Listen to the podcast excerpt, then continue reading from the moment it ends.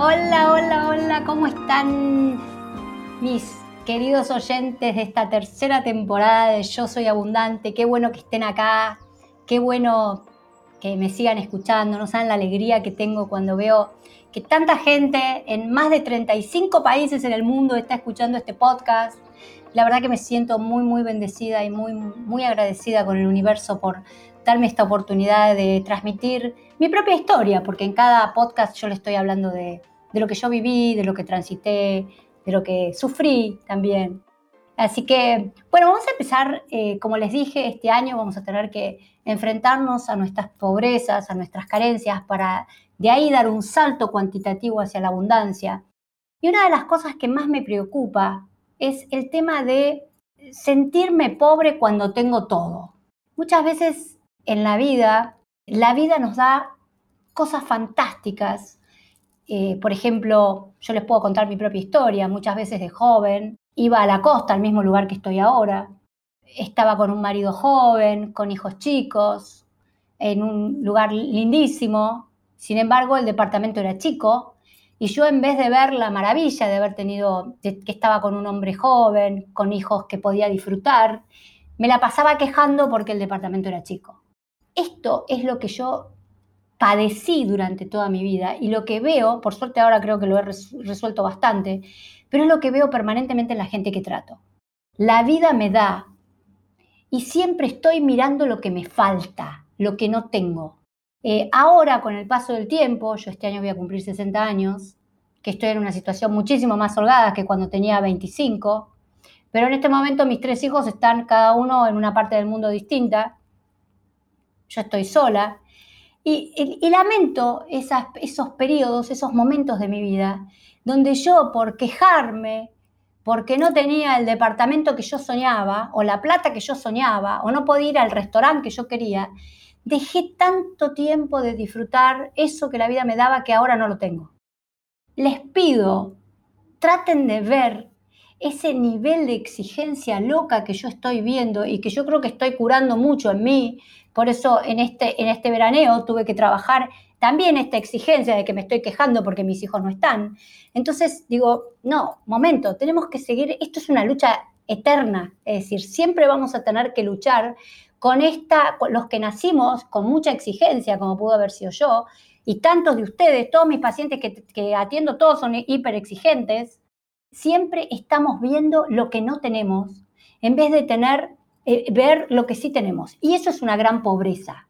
Eso es una gran carencia. Esto es lo que este 2021, el mundo espiritual, no nos va a dejar pasar más. Lo voy a repetir. El 2021, el mundo espiritual no nos va a dejar pasar el vivir quejándonos por lo que no tenemos, en vez de vivir valorizando y bendiciendo lo que sí tenemos. Ahora, yo comprendo que esto que estoy diciendo es enormemente difícil de resolver, porque sé el dolor, lo experimenté en mí misma, que produce sentir la sensación de carencia. Es, yo comprendo que todos los que me están escuchando y viven lo que yo viví, no, no la pasan bien, no son felices por ser hiper exigente en el trabajo, por ser hiper exigente en que quiero la mejor comodidad, quiero el auto más lindo, la casa más linda, quiero darle el futuro más lindo a mis hijos. Todo lo que ustedes me están escuchando y pasan esto, uno no es feliz con esto. Pero también tenemos que saber que esto, por supuesto, viene desde una historia infantil, donde, como decía el gran Freud, el destino son los padres donde a través de lo que recibimos, de la abundancia de afecto, de presencia, de amor o la carencia de afecto, de presencia de amor de nuestros padres, nosotros estamos condicionados a sentirnos ricos o sentirnos pobres, estemos donde estemos. También hay un transgeneracional, hay un montón de generaciones atrás nuestros que vivieron la vida como carente o como abundante.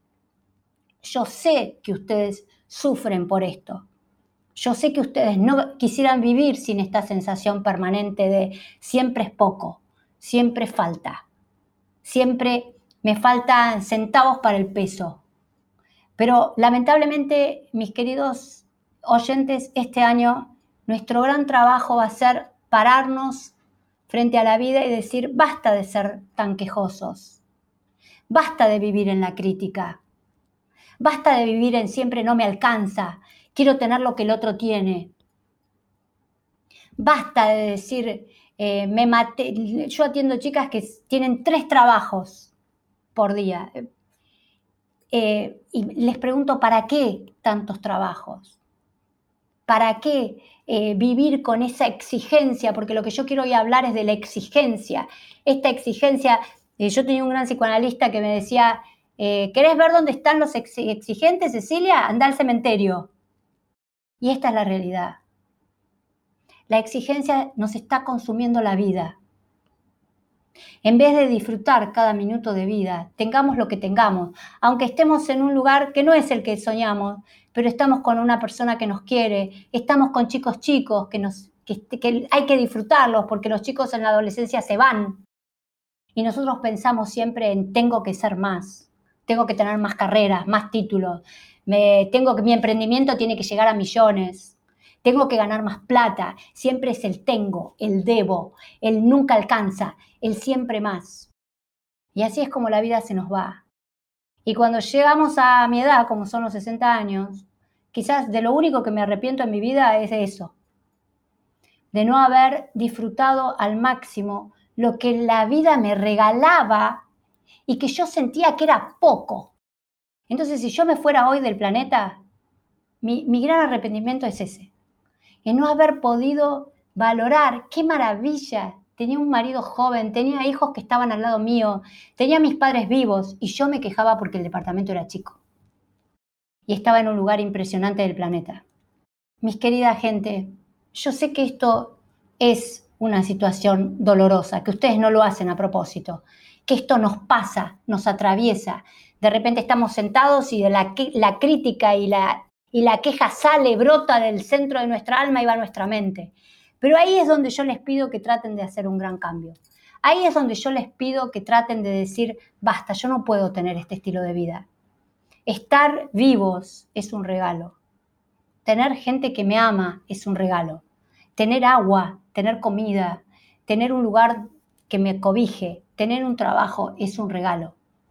Tenemos que conectarnos con esa abundancia, de sentirnos abundantes con lo que hay hoy. Eh, cuando era muy jovencita, yo tuve un gran maestro eh, psicoanalista, Doria Medina Guía, y él me decía, Cecilia, cálmate, ahora tenés un departamentito chiquito, pero con el tiempo vas a lograr tener un departamento grande, como el que soñás. Y ustedes saben, yo no le creía. Y con el tiempo, este ser que era un sabio, que la vida me lo dejó solamente siete años, pero fue mi gran maestro, él tenía razón, porque la vida me demostró después que con esfuerzo, con trabajo, con muchas ganas, el departamento que soñé lo tuve. Pero ¿qué pasó con esos años que me la pasé quejándome porque vivía en un departamento chico? ¿Cuántas horas de mi vida perdí en la queja, en el no es suficiente, el no alcanza, el por qué el otro le es fácil y a mí no? Es decir, esto es lo que yo les pido, que empiecen a cambiar. Y saben que a veces los cambios implican esfuerzos.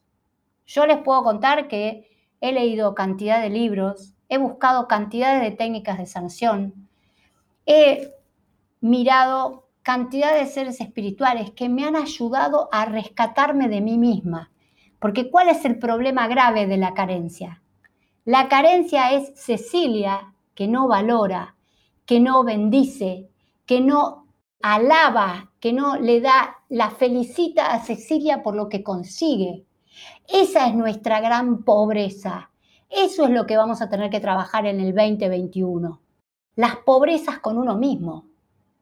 Cuando uno se siente pobre con un departamento, con el marido que tiene, con la familia que tiene, con el trabajo que tiene, con la plata que gana, en realidad la pobreza, esas son espejos de la pobreza que tiene uno con uno mismo de sentir que nada de lo que haga Cecilia por Cecilia va a alcanzar.